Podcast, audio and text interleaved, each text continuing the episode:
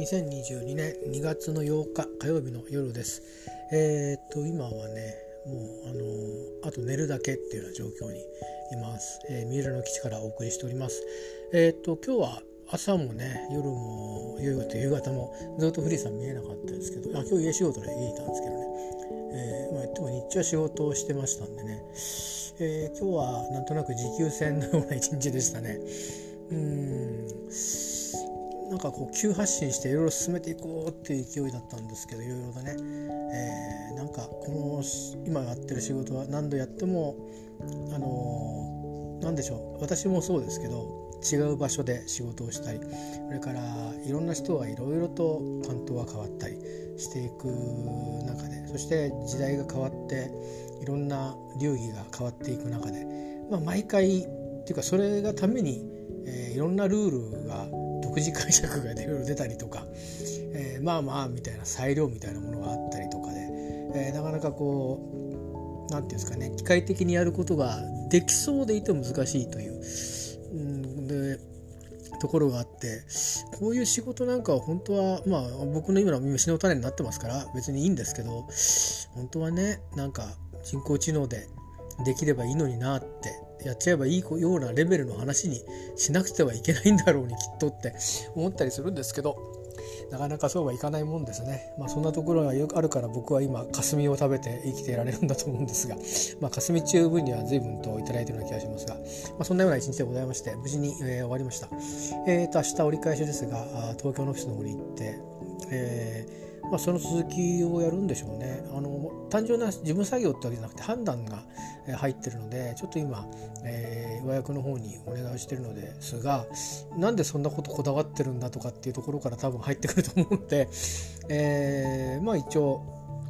一旦は待ったはかけて、えー、それでも GO と言われれば GO するという、まあ、そういう、えー、なんとなく稼ぎ人のいやらしい対応ですけど、えー、まあ何もチェックしないで前に進むことがちょっと後から振り返った場合にねあそこで止まっておくべきだったんじゃないのかというポイントなので、えー、そんな日を明日は迎えますがその後は多分淡々と、えー、準を続けていくのは来週半ばまで続いていくと、えー、思います。でその他に今依頼されてない仕事が舞い込んできてっていうことになってくんだろうなと思うんですが、えー、っとそろそろ玉出ししてねっていうのをあさってぐらいに言って来週を迎えるという感じかな、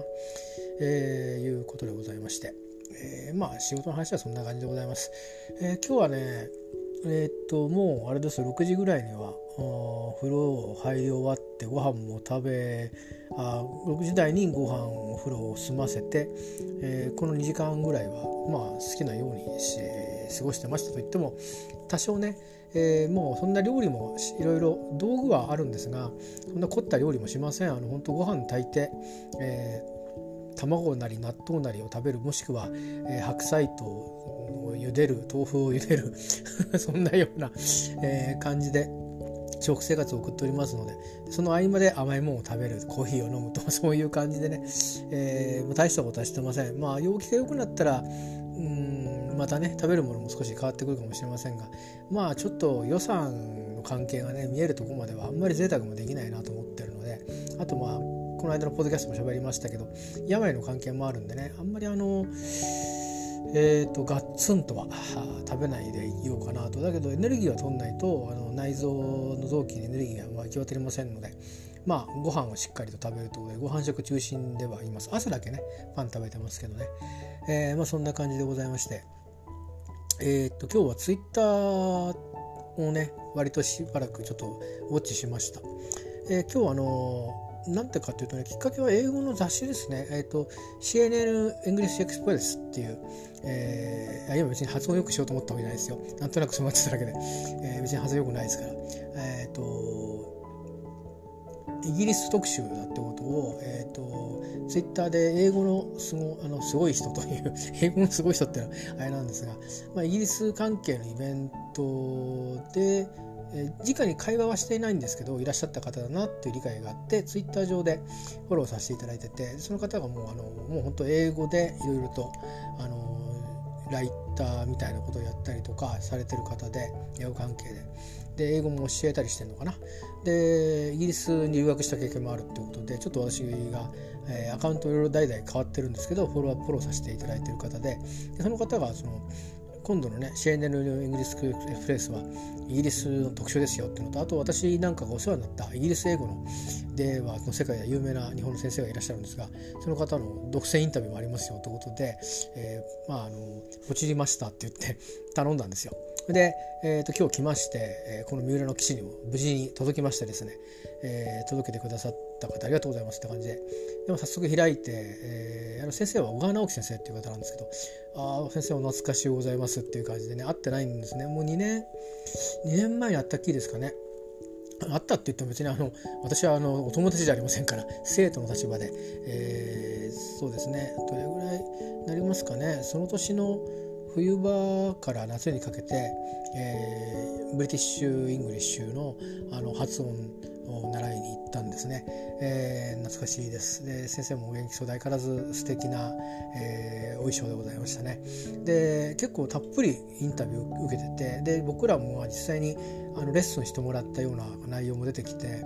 あのー、本当にまあぶれない方だなと、まあ、学者ですからね、えー、した。でその後、まあ、どんな特集なんだろうなと思って見たら、えーと、ダウントンアビーの中のセリフを、えーとまあ、 British English の発音をする人が読んでいるっていう、えー、スクリプトと音声が入ってましてその後、えーと、女王の、えー、があの COP26 ですねあのグラスゴーであった温暖化対策会議のそれのあのビデオメッセージの、えーと、生の音声とスクリプトがついててであとなんだっけな、えーと、ダニエル・グレイグレイグレイクでいいんですっけ？あの007この間最後の「ネバー・トゥネバー・セイ・ネバー・トゥダレス」でしたっけ？あのレミ・マレックも出てたね。あのあれ見に行きましたけど私も、えー、それについてのまあインタビューみたいなのが載ってて。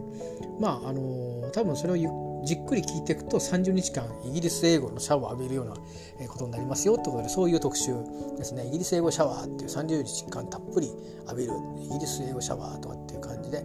えー、なってますそれからあとまあ面白い、政治的にも面白い記事だなと思うのはまさに今この時期にタイムリーだなと思うのはメルケル後の EU は世界はどうなるっていうことでまあ、メルケルさんっていう西ドイツじゃないドイツのリーダーが、まあ、引退されましたよね。で、まあ、選挙もあってあの政党の構成も若干変わって連立の構成が変わってねあの新しい首相が、えー、いて今まさに、えー、ウクライナ英語ではユークラインって言いますけどその和平というか、まあ、まあ別に何も起きるわけじゃないんで和平って変な話なんですけど、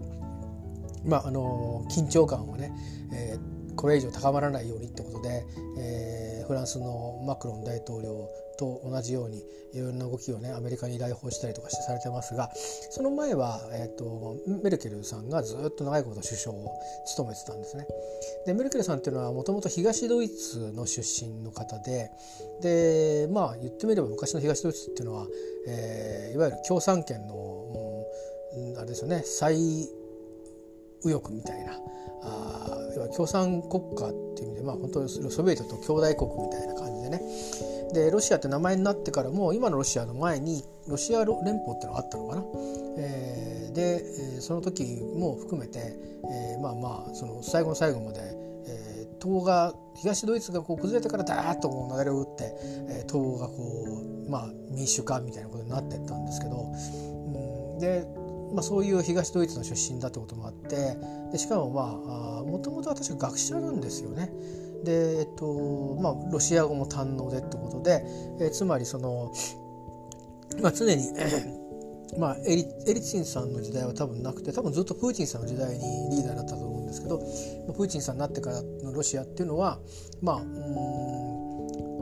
あえてスターリンとまで言いませんがやっぱりこうロシアっていうでかい国を治めていくのにはやっぱりこ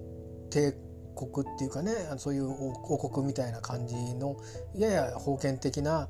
スタンスでないと収めきれないっていうところはやっぱりこうあると思うんですね。今は結構国は独立したりしていてで独立した上で連携してる国と完全に離脱した国と、えー、あるわけなんですけど、えー、でもまあ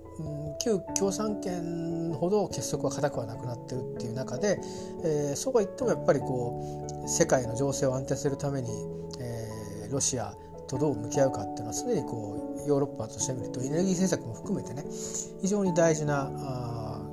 関係だったわけですけどその中でメルケルさんが果たした役割ってやっぱり大きいわけですよね。もっとその同じその共産圏の国出身であるしロシア語も堪能であるしまたそのそういった何て言うか東側のメンタリティを持ってるリーダーということでね、えー、非常にあの得意な存在だったと。で、まあ、EU の中でもですねあのこれ賛否分かれるんですけど世界があせこせって言ってる時に結構真逆の決断をすることがメルケルさんっていうのはある人で、えーまあ、例えば中東の和平にこういくらかねあの財政支出をして助けてくれということを言った時にいや一銭もらさないと言ってみたりあるいはその難民を受け入れるという時にヨーロッパ各国がみんな否定してるのにドイツは受け入れると言ってみたり。まああの非常にまあ、そういう意味では独立独歩なリーダーだった面があるんですけども、まあ、そういう方がいなくなったあまあ言ってみれば、まあ、そのオピニオンリーダーを一人欠けた状態。そしてまあそれを除いた各国は結構政治基盤が今脆弱なんですよね。でフランスにしても今マクロンさんがまあ改革派と言われる、まあ、結構あのお金持ちの人なんだけどもリベラルな、えー、政権前はねフランスはしばらく右寄りの、えー、政権が多かったんですがリベラルな、えー、人がリーダーやってますけどヨーロッパは今それぞれ、えー、極右極左、えー、そういったこう少数だった政党が、えー、支持を集めてきていて、まあ、EU 自体ですねの理想というものがこう揺らぎかけてる。でそこにまあイギリスが独立するとか独立っていうか離脱するというねブリグジットっていうのは言葉皆さん覚えてますでしょうか？あって。まあ、そういうふうに揺れてるわけですよね。でロシアとしてみるとここが狙い目であのロシア自体が弱体化して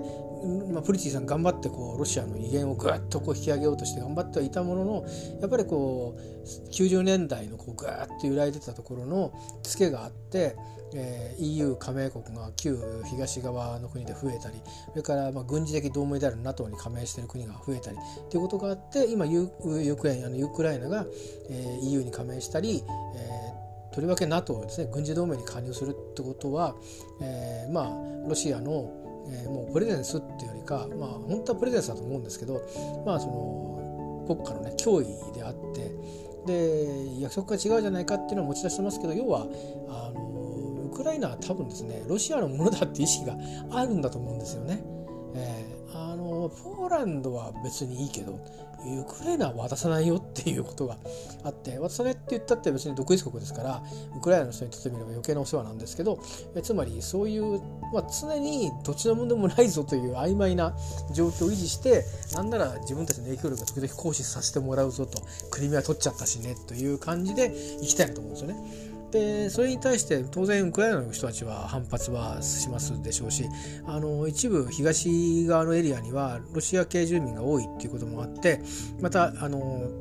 反応が若干違うところがあるようですがでもまあ多くの国民はやっぱり、えー、まあ、独立国なんだっていうもう昔のソ連の、えー、支配下にいるようなね影響下にいるような国じゃないんだという意識があって割と西側を向いてる西っていうのは本当に方角としての西側ですね。EU 側を向いてる国民も多いという中で今の大統領はそっち側の人なんですね。でこのまあ2代ぐらいはそういう人はなっているということなんだけども、えー、まあ北にベベラルーシ、まあ、白ロシアねそれから南側にはウクライナの併合されちゃったクリミア半島があってそしてロシア領があって、えー、まあその三方をですね今軍隊総勢10万の兵が10万の兵ですよ。ねなんか本当にどうなんですかこれねなんかあの戦国時代の あれみたいなことになってますが、えーと、10万の兵が、まあ、演習という名目で、えー、集まってる軍隊もようなんですけども、えー、まあウクライナにせっこやっと迫ってると。でその動きを見てるのでアメリカの、まあ、いろんなそういう戦略的な団体や防衛の団体や、まあ、政府ああるいは政府高官からの漏れ伝わってくる情報で、まあ、報道機関も含めてもちろんヨーロッパなんかも含めてあちょっとこれはあ良くないぞと攻めてくんじゃないかと。せめてなんなら、ウクライナ全体をこう無秩序状態にした上で併合してしまうんじゃないかというような、えー、ことがあってでプーチンさんはもうあの論点は明らかにしてるわけですよね。ウクライナがね NATO に入らないと。明言しろと。法的裏付けを取れと。つまりまあ NATO に対してそういうことを言ったところで NATO がどう対応するかって実際難しいところだと思うんですけどもまあまあ何らかの政治的合意を、えー、取り付け直して、えーまあ、プーチンさんも、あのー、まあ、中国の習近平さんみたいに、えー、あと、ね、長く長くて10年ぐらいやるんじゃないかというふうなことを考えたわけじゃなくて多分こうロシアのそろそろ行く末をですねえー、整備しかかってんじゃないかなって感じが僕はするんですよね。でまあもうあの日本との関係で言えば、まあ、あれはあのままあのまましてがいいんだってことだと思うんですよ。日本の関係者にとっては何てこと言うんだお前はって言うかもしれないけど、まあ、日本についてはもうポルでは返すのは全くないと思いますんで残念ながらだからプーチンさんとの間には交渉の進展は多分期待はできないだろうなと僕は思います。で同じようにいろんな方面に目配せをしていてまあ一番何とかしとかなきゃいけないのがでまあ言ったよりは力でもってどうにか動かすことができそうなのはこのあのウクライナのところつまりロシアの西側の勢力図をもっとこう引き戻しておきたい。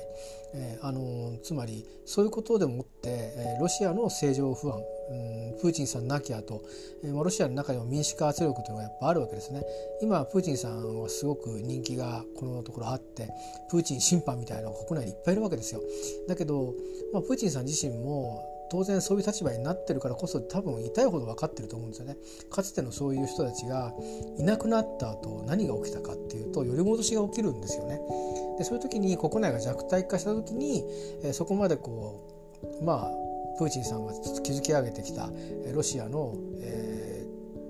ー、力をねこう回復したロシアの姿というものがまたこう壊れるようになっちゃいけないと。いうような意識が多分働いてるんだと思うんですよねですからプーチンさんもいつ自分に何があってもいい状況を盤石に作り上げておきたいという野心が終わりになるんじゃないかなと僕は思うんですよね。いうこともあるのでもう別に攻めるとも何とも言ってないんだけどもあの欧米各国がこう攻めてきたらみたいなシミュレーションを、えー、報道機関でも連日報道されるぐらいに、えー、緊張感を、えー、演出してるということだと思うんです。でも実際にもしえー、軍事衝突っていうのはいつでも偶発的に起こるところがあるので実際に何かしてしまえばあっという間にウクライナはロシアの手中に収まってしまうんだ。そうでございます。それもひどい話だなと思うんですけどで、まあ、要は今は、えー、平時なのでね全体としては。紛争は世界各国で起きてますけど平時なので、えー、つまり何十万という兵隊を別に NATO だって展開してるわけでもないわけですよ。それに今実際にロシアと全面戦争みたいなことになったら、まあ、どう考えたって世界経済混乱しますし、えー、それから多分兵隊の犠牲者も両国に多数出ますよね。それから何よりもあの我こそはみたいな時代の戦争じゃありませんから、えー、バックにはアメリカとロシアという、まあ、代理戦争に見えたことになってきます。まあ、でしかも今はみんな武器がですね通常兵器でも相当な威力を持ったものが多いですしそれからまあアメリカが中東の戦争でやったように、うん、まるでゲームをやるかのようにですね空爆をしていくというようなそういった武器でやり合ったり最近兵器があったり、えー、そして、えー、まあ極めつきは核ですよね。えー、そのもう武器考えあらゆる AI も含めて考えられるあらゆる武器が持ってるわけででそれをまあ実戦配分をしてるわけですからね。えーそういう状況にあって衝突するっていうのはこれ得策得策じゃないわけですよね。あの一時のその、うん、鞘当てっていう程度で済めばいいですけどそんな保証どこにもないですし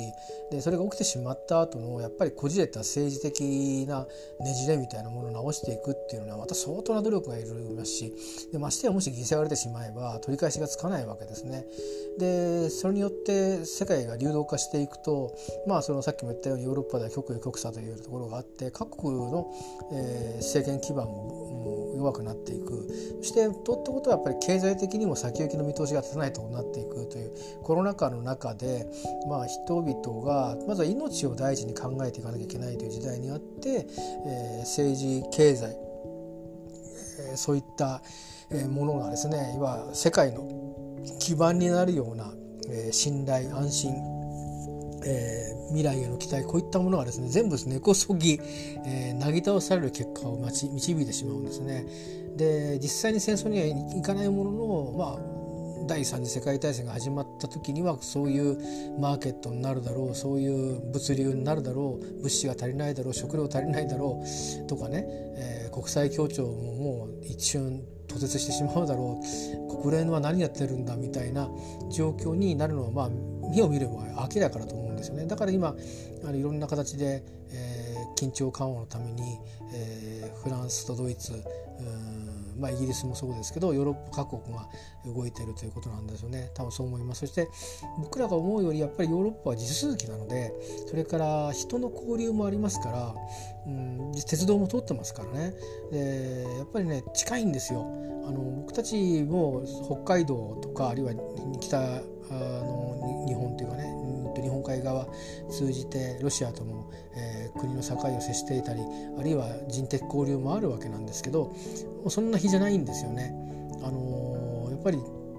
なんとなれば、えー、例えばですよ今言われてるのはこれからの時期、えー、しばらくは、えー、ガッチガチに土が凍ると、まあ、だからロシアはあのウクライナに、えー、行くのにもう道を特別に作んなくても一気にあの戦車でダーッと進行していけば陸上戦も、え優位に立つというようなことを分析する機関もあるぐらいまあまあ、うん、近いわけですよ。えー、日本は海に囲まれてますし海があるからこそ出ていこうにもあの来られるのも両方ともこうちょっと一瞬うっとこうねあの、えー、障壁があるわけなんですけどヨーロッパは地続きですから、えーで国境はありますけどよほど急峻な山を除いては、えーまあ、川を渡れば OK とか今だったら飛行機やミサイルでどんどん超えてきますからね近いわけなんです。で最大のやっぱりあの、えー、不安定要素はやっぱりこエネルギーですね。あの今こう原油高が高あのありますけどこれ原油高非常に複雑なあのいくつかの要素で上がっていると言われていて私が数ヶ月前に入院している時に新聞チェックした時は温暖化対策で、えーまあ、これから石油が売れなくなるだろう。だから産油国は、えー、増産すると価格が安くなっちゃうんで増産しない。で増産しないってことはマーケットとしては先物が高くなる。でいうことで温暖化対策が進むと石油が上がっていくんだよという基調ができている中で、えー、ロシアを含めた OPEC 等々の産油国は増産をしませんよという、えー、当面しないだろうという憶測が呼んで先物が高くなりそして現物も高くなりということがまずあったんですね。で今あの大体1リットル日本のまあ、初頭東証部除けば170円前後だと思いますけどうんだんだんにその160円近づいてた頃だと思いますね。だからそれから比べると数ヶ月でまあ10円弱上がったということになると思うんですけど。で今は、えー、要はあそれに加えて、うん、まあロシアの方との関係で、えー、パイプラインですね、えー、これのガスがどれぐらい来るかということによってまあそのガスもね、えー、高くなったりでガスが来ないとなればますますその火力発電で電気電力等の需要を見さなさなきゃいけないっていうんでますます原油に対する価格が上がったりというようなことを繰り返してきて今のこの、えー、世界的な原油高にもつながっていて実はロシアとヨーロッパっていうところがうんまあ震源って言い方すると非常に不適切なんですけど、えー、もう事の起こりの大きな要素を、えー、その辺が握ってるわけですよ。で今回の、えーとまあ、いずれウクライナ危機と呼ばれるかもしれませんけども、えー、ウクライナとロシアの衝突というよりかヨーロッパと、えー、ロシアとの勢力分配の、まあ、再編成っていうんですかねそういったプーチン大統領の、えー、試みがそれに拍車をかけてるのは間違いなくてでそれは実は実質的な価値ね、埋蔵量がとかあるいは温暖化でそれ以上燃やしたら、ね、10年後にあの何年前から比べて1.5で上がったら地球の生物やそれからその後の、えー、食料などもろもろにあの致命的な危機を招いてしまうというようなことから来る別にあの抑制的にするためにね税をかけるみたいな意味で、えー、そういう判断から来てる高騰じゃないんですよね。もうすべからく政治経済、えー、これの思惑から来てるものであってでただでさえそういう脆弱なところににそういう、えーまあ、軍事的な衝突懸念みたいなのが出てくると、まあ、なかなかですねその不安感を払拭していくっていうのには時間がかかっていくってことですよね。あのー、まあ、今でこそもうなんか、えー、テロの話はあんま出なくなりましたけど2001年のアメリカで911のテロがあった以降我々は多分5年10年ぐらいはもうテロって言葉にかなり敏感だったはずなんですね。で今は今もそれは全然テロは終わってはいなないんですが、えー、いろんな形でテロ的なことが行われてして被害者もいるわけだけども以前よりかはこう我々はどっか慣れちゃってるんですよね。だけどもあの日本でそのテロがたくさん起きてるかって起きてないですから私たちがそのテロに対して思う、えーと、脅威とか憤りっていうのはやっぱりヨーロッパとか、うんと、おそらく中東などと比べるとこれ明らかにあの実感がね切迫感が違うんですよ。で特にこのウクライナとロシアの対立まあひいて言えば欧米とロシアの対立というものはこれはねヨーロッパのに暮らしている人々とりわけ政治リーダー、えー、あるいは経済界の人たちにとってみると、まあ、これはあののっぴきならない切迫した状況。になります。あの日本でいるとなんかオリンピックの合間にニュースがあってで新型コロナの、え、オミクロンの感染者があってのウクライナのそのニュースっていう感じだったりするんでちょっと扱いがねあのあんまり大きくはないしあの本質がどこにあるんですかって話もあまりないんですけど、まあ、私が素人目に見てそれぐらいなあの様相じゃないのかなというふうに理解しています。でこれをまああの専門家があのそれぞれの論点を、えー、提示して語ってくれるともっともっとあのいろんな見方ができると思いますが、まあ、少なからず日本にも大きな影響を持ってくることは間違いがないんですよね。で一つまあ政治的には日本って難しい立場にはなるでしょうね。あの日本の場合中国ロシア欧米とこの3つとあの欧米側に立っていつつロシアとも中国ともあるいは韓国ともその独自の立場をその都度その都度取るという外交政策を取ってきていますしで今現在ロシアとそんなに悪い関係ではないわけですよね。でまあ、あの一部のことについて、まあ、付き合って、えー、欧米に付き合う形でロシアに制裁を科す時に参加することありますけど、えー、今回のことで、えーは難しい判断が迫られると思います。まあ、でも国会の方では、まあ、あの紛争に反対するという決議をしたそうですから我々国民は、えー、その紛争に対しては反対なんだという意思表示をしたことには一応、えー、なっているというのが、まあ、日本の立場ですね。ただ政府がどうするかはまたは別ですね。でこれはやっぱりあの、うん、欧米の蚊帳の外にいるように見えますが、まあ、アメリカとよく通じてですね。すいません。音がうるさかですね。アメリカとよく通じて、えー、やっぱりあの情勢分析をよくすることということとそれからうんまあ、やっぱりその、えー、何か議論のテーブルがある時に、えー、後方でね、えー、まあ何て言うのかなあバランサーってほど大した力はないかもしれませんが、えー、日本は日本としてやっぱり立場をあのはっきりさせる必要はどっかのタイミングでは出てくるかもしれないですね。まあ、あの最初からそういうあの明確な立場を示すのは得策かっていうと、えー、そうとは思わないんですけども、えー、状況を見つつ示さなきゃいけない時にどういう立場を示すのかってことの準備はしておかないといけないんじゃないでしょうか。でまたその表向きの立場とこれは難しいところなんですけど 政治ですから、えー、まあ、裏側といいますかあまあそうは言ってもこういうところはあの今後もね、えー、我々の関係は変わらないんだっていうようなところの、えー、友好関係をまあ致命的に壊さない程度の、えー、立ち位置をね取らなきゃいけないっていう難しいところがあるんですね。一方であの米中対立の中でも同じような立場に置かれていてで、えー、ロロシアと中国は今あのお互いにその欧米側と対峙するという意味で共通の利害をシェアしていますから日本はまあ両面で立ち位置が難しいんですよね。だこういう時はあのどっちかって言えばあの欧米ともロシア中国とも、えー、隠されたところで行われている外交交渉、えー、とと表側をうまく使い分ける必要があるんだろうなと思うのでそこら辺をあの外交とそれから、えー、政権運営のプロフェッショナルに、えー、どんなふうにやるんだろうなというのを、思いつつね。あのきちっとあの舵取りをしてほしいし、えー、日本の国益っていうか国の存立存亡あるいは世界経済の既存これを最小限に抑えるような、えー、貢献をねあのぜひ裏で、えー、外交努力を続けてほしいですし、えー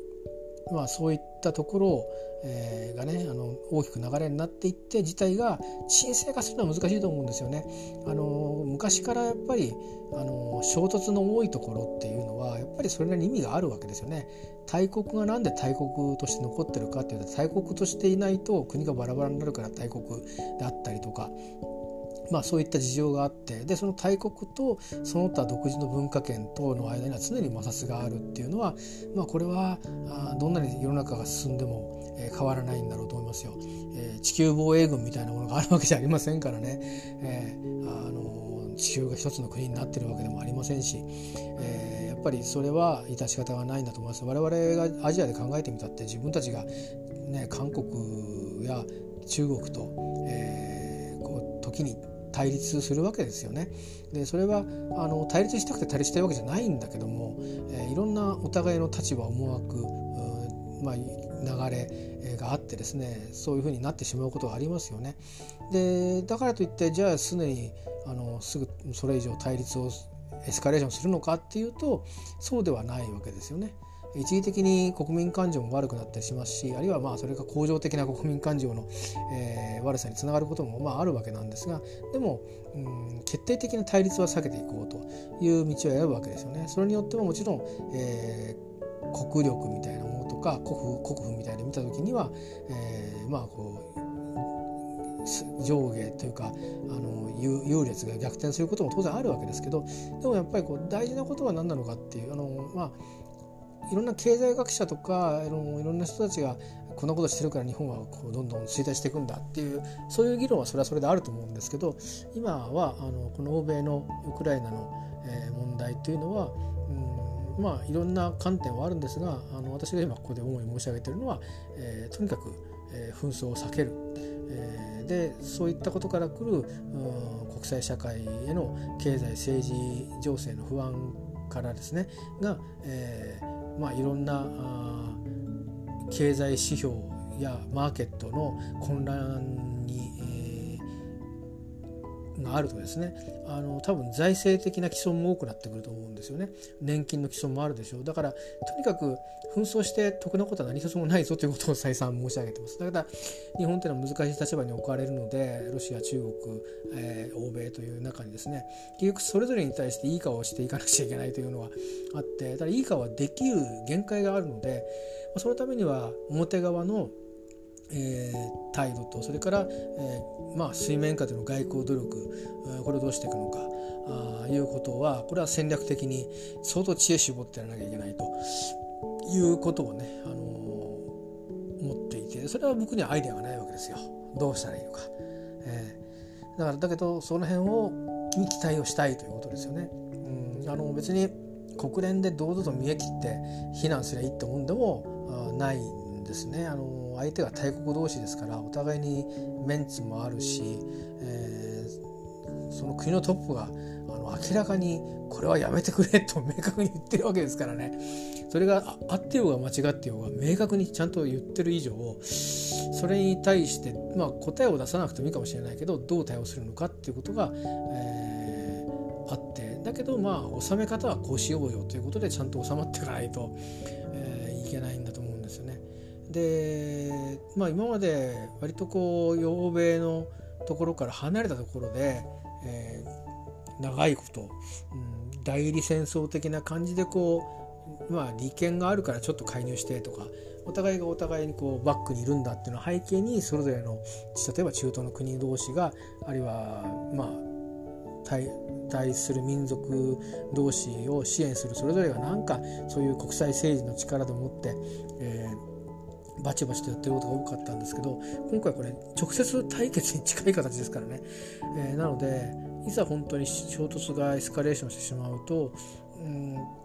一時的にせよですね、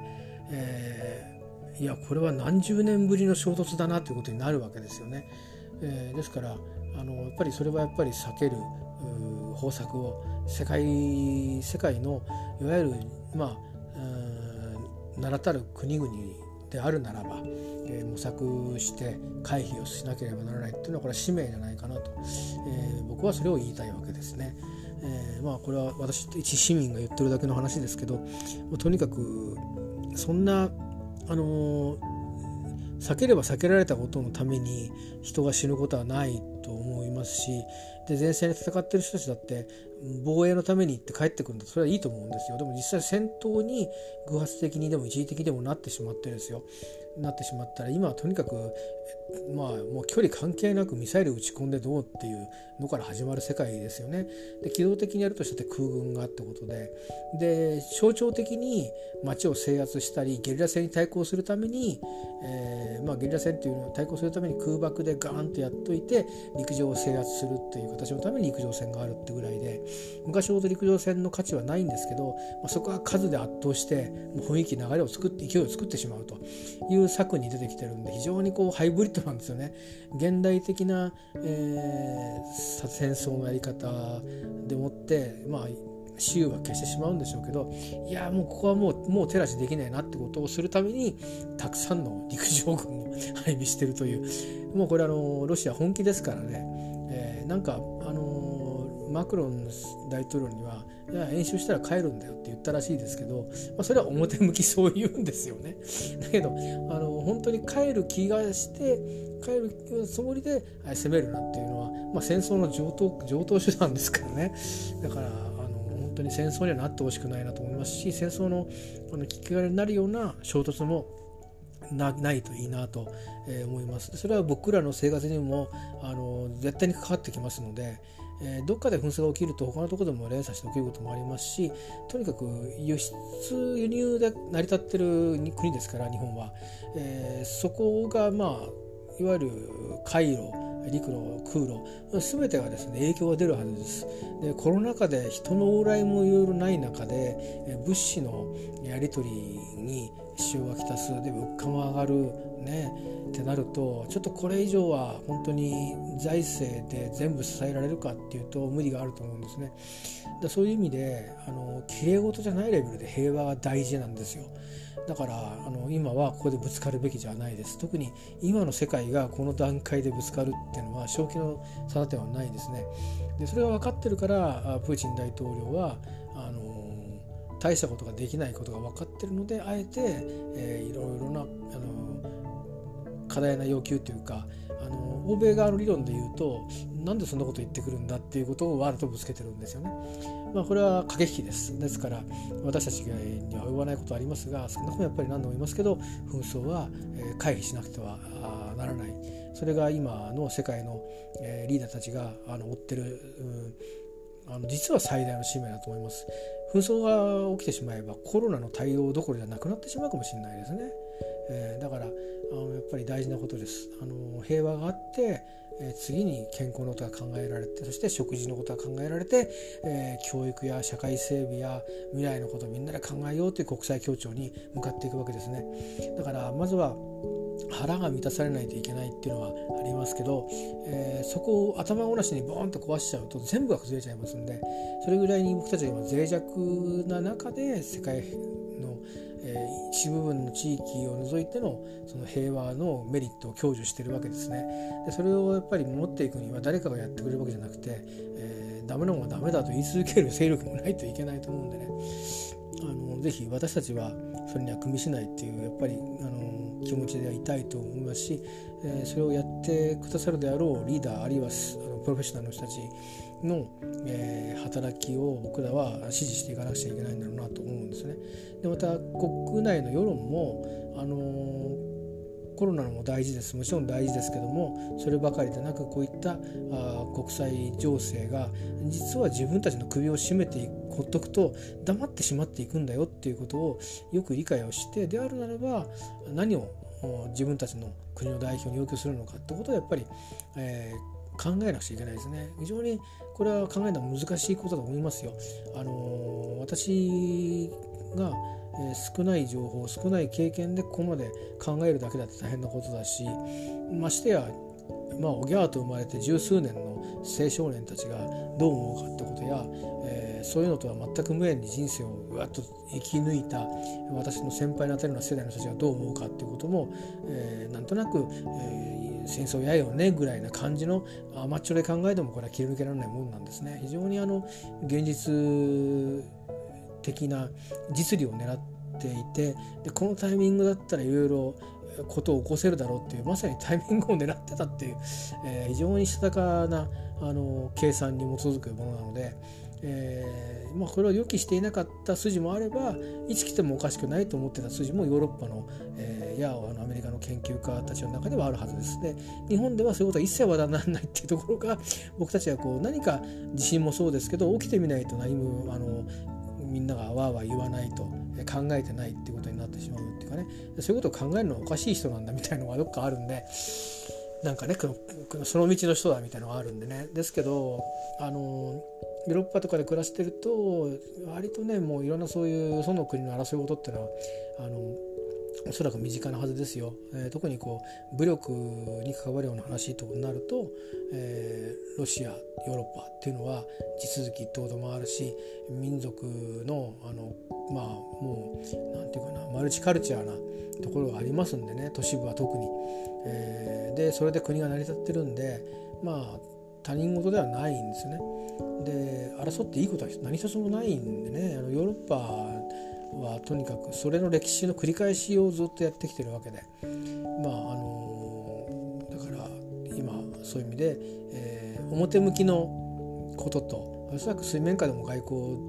の、えー、駆け引き努力両方とも続いてると思います。えー、でまあ NATO についてはアメリカが親分みたいなとこありますから、うん、どうやって、えー、あのつまり、えー、このね軍事同盟みたいな多分軍事力でいうとロシアとの間では拮抗もしくはロシアがやや上みたいなヨーロッパのエリアでなると思うんですけどあのアメリカのバックが出れるとその軍大きな軍事同盟と、えー、ロシアとそれに組みする過去の、えー、まあ連邦構成国っていうことになっていって、まあ、あの非常に微妙な力関係になってると思うんですよね。でロシアは圧倒的優位に立ちたいので、えーまあ、ロジカルにロジカルにあるいはまあちょっとやぶから棒的にあのこんな状況嫌だと言い始めてるということなんだと思うんですよね。でですからまあアメリカがどれぐらいまず表面的情報をするかあつまり、まあ、プーチンさんがあのこう怒ってるって状況をあの誰も落としのようにカスンカスンと一回抜いて時間稼ぎをするようなことをして、えー、あの局面を変えていくということをしながらこう論点をスッとスライドさせていくようなことをしていくしか今は手がないと思うんですがただスライドできるかどうかそこだと思いますね。偶発的にでも、えー、ウクライナの国境際で、えー、衝突なんてものが起きてしまったら局面が、えー、だいぶ段階が進んでしまいますんでね、えー、収集するのに非常なあの国際的努力をみんなでしなきゃいけなくなってしまうそういうことはこのコロナ禍のに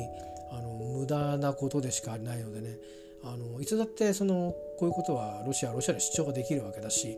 いつだってできるできるって言い方おかしいですけど衝突だと思うんですよね。それをあえてこの時期にやる必要はあるのかと。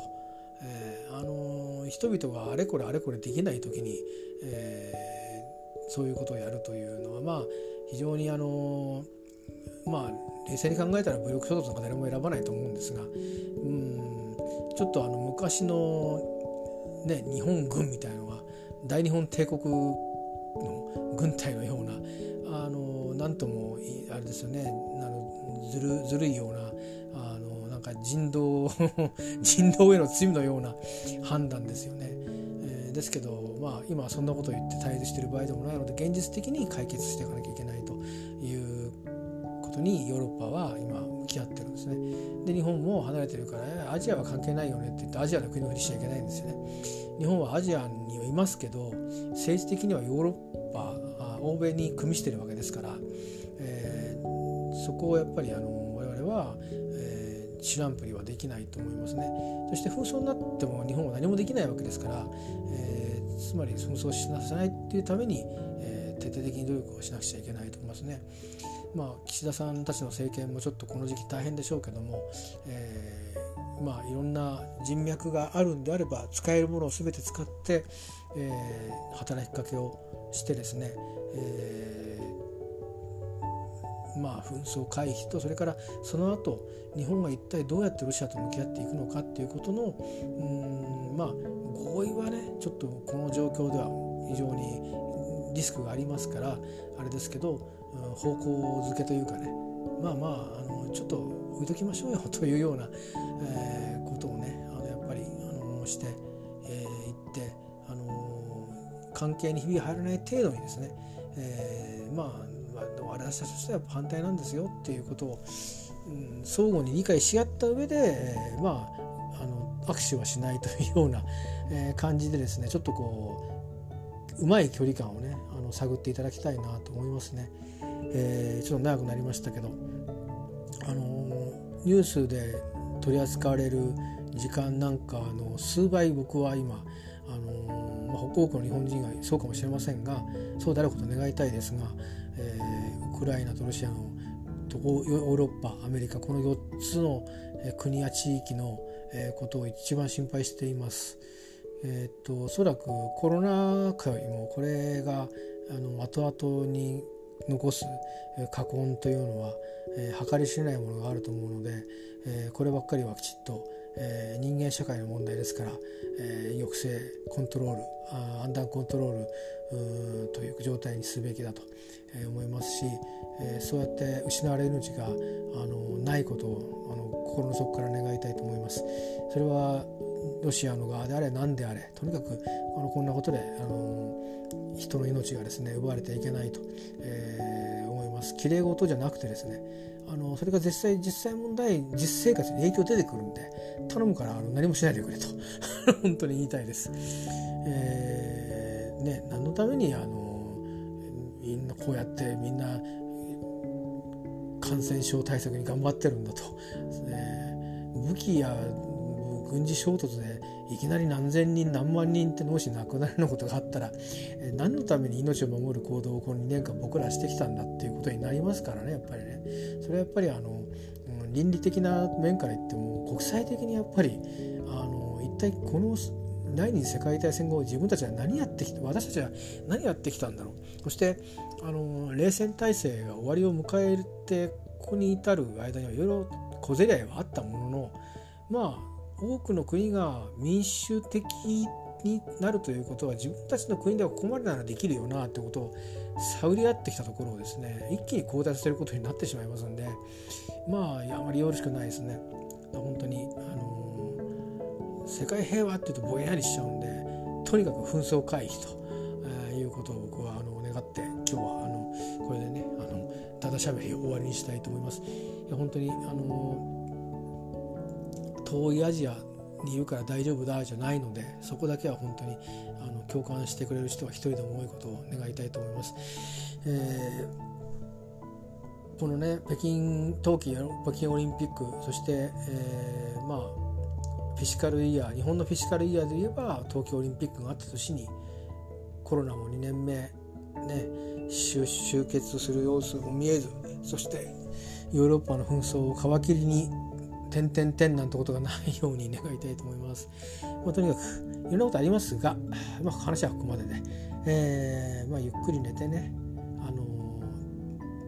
ー、自分たちはあの日々心を安定させていかなくてはいけないと思いますし、えー、ですけどあのニュースの片隅でね、あの、ヨーロッパのことやるかもしれません。ぜひ、あの、どうやって自分たちの生活に影響してしまうかなっていうのをちょっと考えてみて、えー、ください。あの無関心で、えーいるよりかはもしかしたら何か備えができるかもしれないです。えー、今日本の株価っていうのはいろんな要素でまた下がってきていますけども、えー、それもわからないですよ。だそうすると富が民間レベルでも必須していきますからいやね年金経由で国府も持ちそして民間も持ちってなっていくと